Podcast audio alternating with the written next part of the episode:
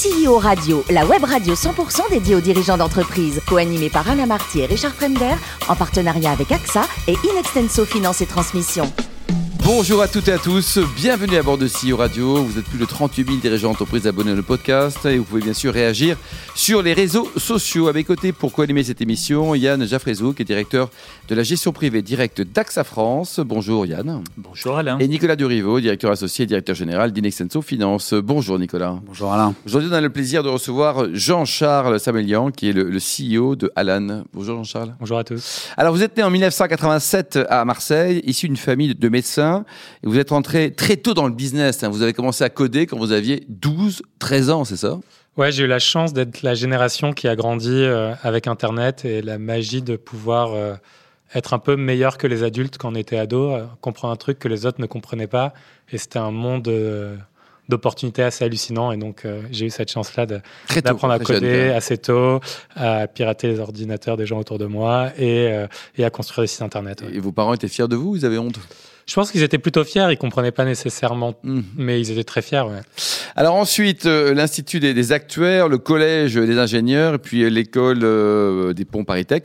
Un mot sur votre première boîte. Alors la première boîte que vous avez créée, c'est étonnant, dans, dans les sièges auto, les sièges d'avion, et vous avez créé le siège d'avion le plus léger au monde. Ouais, avec deux copains de Marseille, on a, on est reparti de la feuille blanche au début de notre dernière année d'école euh, pour essayer de repenser le siège d'avion. C'était, euh, Et alors pourquoi il était trop lourd au départ déjà?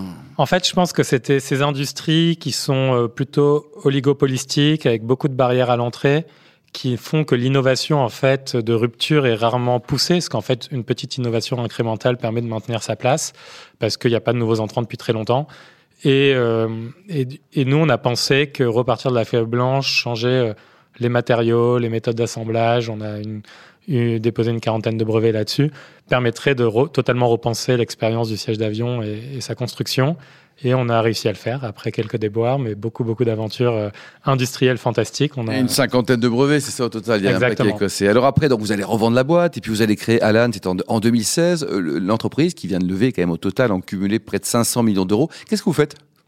La mission d'Alan, c'est de transformer la manière dont on vit notre santé, parce qu'on est dans un monde où il y a de plus en plus de maladies chroniques, le coût de la santé augmente, c'est 12 à 13% du PIB, les, les médecins sont de plus en plus en burn-out, c'est quasiment 7 médecins sur 10, et les citoyens se retrouvent de plus en plus euh, perdus dans un système qui s'est construit sur des couches et des couches de complexité. Et nous, on veut rendre la santé plus intuitive, plus accessible à tous, et beaucoup plus proactive et préventive. Alors qu'est-ce que ça veut dire concrètement? On a reconstruit à zéro une assurance complémentaire santé, donc on a un vrai assureur. On distribue en direct, on a tout reconstruit, on couvre plus de 20 000 entreprises et plus de 370 000 personnes en France, Espagne et en Belgique. Mais on est bien plus qu'un assureur santé, on a un vrai partenaire santé tout en un. Qu'est-ce que ça veut dire? Ça veut dire qu'on a plein d'outils qui vont aider à être le meilleur retour sur investissement de la fonction people dans la boîte parce qu'on aide à l'attractivité, on aide à la rétention, on aide à la performance, à diminuer l'absentéisme grâce à nos outils de santé mentale, grâce à nos outils de prévention, grâce au fait que vous pouvez tester votre vue et commander des lunettes dans l'app et les recevoir en deux jours. Euh, tout ça en réalité augmentée, grâce à notre, euh, euh, nos différents outils de prévention qui aident à faire des programmes personnalisés sur le stress, le sommeil, la nutrition. Mm. Bref, tout un univers de services très intégrés qui font qu'on crée une sorte de nouvelle catégorie qui est le partenaire des entreprises et des individus pour leur santé. Et les entreprises, c'est large. hein. Ça va de, de la TPE jusqu'au CAC 40, Jean-Charles? Exactement. On a commencé au début par les petites entreprises, mais maintenant, après, après 6-7 ans, on a des entreprises de toute taille, euh, de toute industrie, qui vont euh, des SS2I, des boîtes de technologie, à des services, de, des boîtes de crèche, des boîtes industrielles, beaucoup dans l'hôtellerie, la restauration, euh, dans le retail. Donc, c'est vraiment très large. Et on essaye d'utiliser nos technologies au service de l'humain pour que une, une offre qui est beaucoup plus digitale, beaucoup plus efficace, marche pour tout le monde. L'objectif, c'est quoi? C'est de racheter AXA? C'est une bonne question. Euh, non, l'objectif, je pense, pour nous, Il y a une très bonne boîte qui peut vous aider, vous conseiller pour racheter AXA. on regarde pas mal. euh, nous, l'expérience, on regarde moins la compétition que ce qu'on veut fournir au monde en termes de services et d'offres. Et en effet, nos rêves, c'est de servir des millions, des dizaines de millions, peut-être des centaines de millions de C'est personnes. national ou c'est international Les aujourd'hui plus innovants. Euh, on couvre aujourd'hui trois pays la France, l'Espagne et la Belgique. Vous avez levé, donc je disais tout à l'heure, là, 500 millions en cumulé. Un souvenir de votre première levée C'était combien Quand? Est-ce que c'était compliqué? La première levée, c'était euh, un peu plus de 2,5 millions euh, en février 2016, le jour de la création de la boîte, quasiment. Euh, et vous aviez remis de l'argent, vous, parce que vous avez gagné un petit on peu. Avait, j'avais un peu réinvesti. Euh, mon cofondateur aussi, parce que lui quittait euh, la tech américaine et Celui qui supporte le PSG Exactement. Et on peut pas être parfait. Et je rappelle que vous êtes né à Marseille, que vous supportez par définition l'OM. mais on se combine bien du coup. Et, et après, on a eu de la chance d'avoir des investisseurs qui croyaient en notre vision et l'équipe. Donc, je dirais pas que ça a été facile, mais ça a été vraiment sur qui on était, le travail qu'on avait fait en amont, la première équipe qu'on commençait à attirer, qui n'avait pas encore signé. Et je pense que ça a été plus facile que pour d'autres boîtes. Nicolas oui, vous êtes disruptif, vous avez choisi d'être transparent, euh, notamment sur les grilles de salaire. Je crois que vous avez publié euh, dans la presse euh, la, grille de salaire de l'entreprise. Qu'est-ce que ça vous a apporté? Beaucoup de candidatures ou au contraire, les gens ont dit, bon... Je pense qu'il faut revenir à pourquoi on fait ça. Nous, on pense que un corps sain appelle un esprit sain et vice-versa. Et du coup, pour construire une entreprise ambitieuse qui révolutionne un marché, il faut une culture d'entreprise qui est ambitieuse et qui, qui est repensée. Et une des valeurs cardinales, on en a plein, mais c'est en effet la transparence radicale. Euh, qui fait que toute l'information est accessible en interne, et vraiment toute, dont les salaires et le capital de tous les salariés. Combien les salaires? Ça doit aller euh, des stagiaires autour de 30, 35 000 euros par an au maximum de 200 000 euros par an. D'accord. Euh, et qui est, qui est pas, qui est en plus pas les, les cofondateurs, c'est plutôt des gens qu'on a attirés. Et euh, mais tout est transparent et on pense que cette transparence, elle force quelque chose qui est très sain, qui est de savoir expliquer pourquoi. Pourquoi en fait on a une grille de salaire, pourquoi tel impact dans la boîte, ça vaut tel salaire et tel niveau de, de capital, parce que 100% des salariés d'Alan ont du capital de la boîte aussi.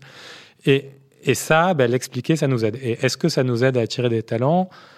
Clairement, notre culture forte fait qu'on a un, flux de talents et on est assez reconnu dans, dans, la scène, en tout cas tech française, pour être une boîte qui innove pas mal sur la culture, qui nous permet d'attirer des gens assez exceptionnels, mais aussi de filtrer les gens qui ne veulent pas être dans une culture qui mmh. mélange euh, de l'excellence, mais aussi beaucoup d'indépendance et d'autonomie, cette, cette culture de la transparence radicale, cette culture du feedback, etc.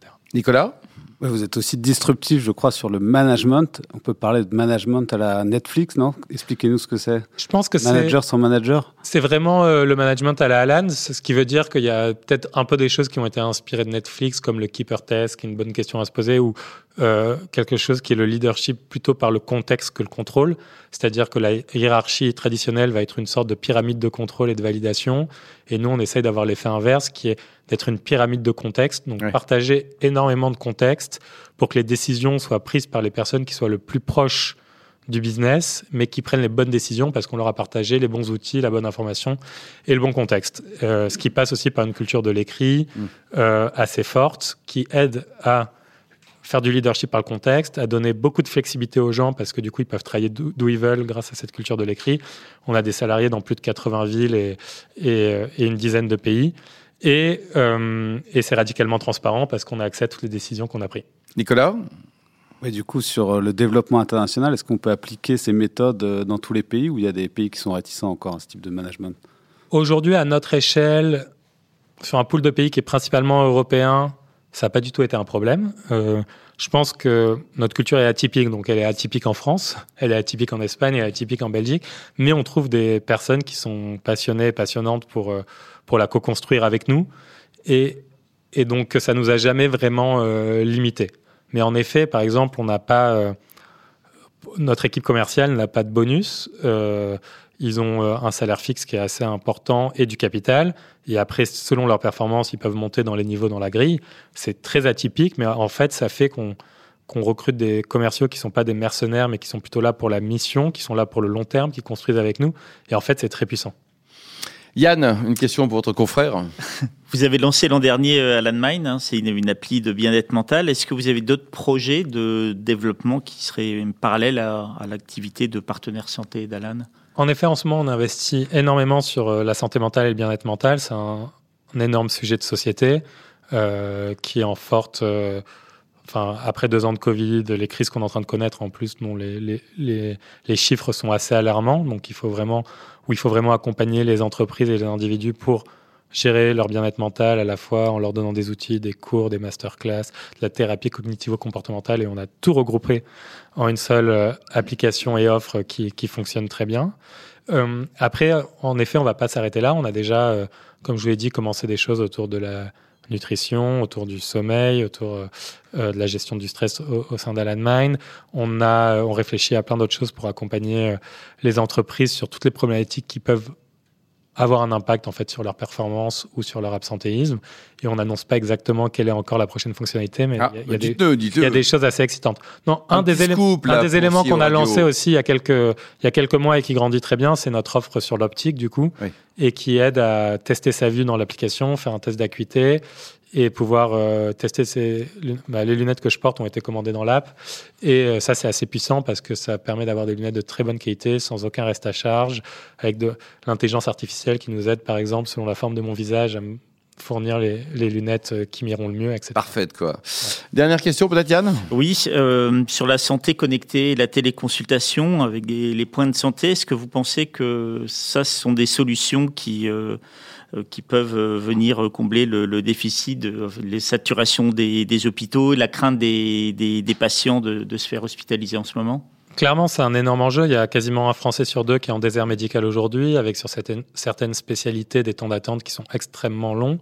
Et du coup, nous, ce qu'on a créé avec notre clinique virtuelle, vous pouvez chatter avec des médecins de plus de 10 spécialités différentes qui répondent en deux heures euh, par chat ou, ou en visio. Ça permet de faire tomber ces déserts médicaux. Ça crée des nouveaux usages qui sont assez étonnants. On a des histoires assez touchantes euh, de personnes qui ont juste chatté avec nous euh, avant de partir en voyage pendant trois semaines, euh, euh, complètement reculées seules en Islande et en posant une question, on a détecté par chat que c'était une grossesse extra-utérine et qu'il fallait qu'elle aille voir un, un médecin. On lui a sauvé la vie. On a des choses sur la cataracte d'un bébé qu'on a détecté. Donc, je pense vraiment que c'est l'avenir parce que ça va permettre de désengorger les urgences, de faire un meilleur triage en amont. Hmm. Tout ne pourra pas être trié comme ça, mais ça donne des outils aussi aux médecins pour être plus efficaces, faire moins d'admin, automatiser plein de choses.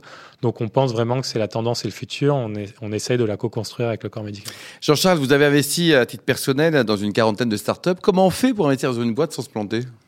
Déjà, on se plante. Euh, mais je pense que à la fin, les boîtes qui ont le mieux marché pour moi, c'est celles où les fondateurs avaient quelque chose vraiment de magique dans leur énergie et ce sentiment qu'on avait en ressortant de l'expression du meeting ou de la discussion. Et peu importe le métier, c'est les hommes, les hommes, les hommes. Exactement, et surtout sur le très tôt. Ouais. Où en plus, et moi, je suis pas un expert, je suis pas un investisseur, j'ai pas le temps de faire des analyses de marché. Donc, c'est est-ce que j'ai la conviction que ces personnes vont pouvoir un peu changer la trajectoire de l'univers Ouais. et changer la trajectoire de leur marché? Si on sort avec ça, souvent, ça se passe très bien. Alors, trouver des gens qui vont changer la trajectoire de l'univers, messieurs. Bon, alors très bien. on, alors, le fait, on le fait tous tous les jours. hein. dites-nous, côté vin, vous avez un, un très bon copain que, que je connais bien aussi, qui est un type formidable, Jean Moix, hein, du côté de Bordeaux, là. Exactement, Jean. Et j'ai la chance d'être un bon copain et quelqu'un qui est à la fois un entrepreneur extraordinaire en plus. Ah oui, un- un super entrepreneur. Puis, plus dans, dans le groupe, ils ont quelques petits vins de garage, hein, un petit vin de simple qui s'appelle Petrus, par exemple. Et alors, pour terminer, il paraît que vous lisez simultanément plein de livres.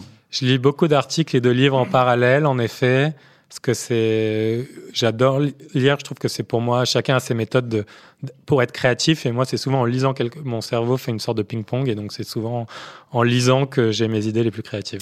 Merci beaucoup Jean-Charles, merci également vous Yann et Nicolas. Fin de ce numéro de CEO Radio. Retrouvez toute notre actualité sur nos comptes Twitter et LinkedIn. Nous en rendez-vous mardi prochain, ça sera 14h précise pour une nouvelle mission. L'invité de la semaine de CEO Radio, une production B2B Radio.tv en partenariat avec AXA et Inextenso Finance et Transmission.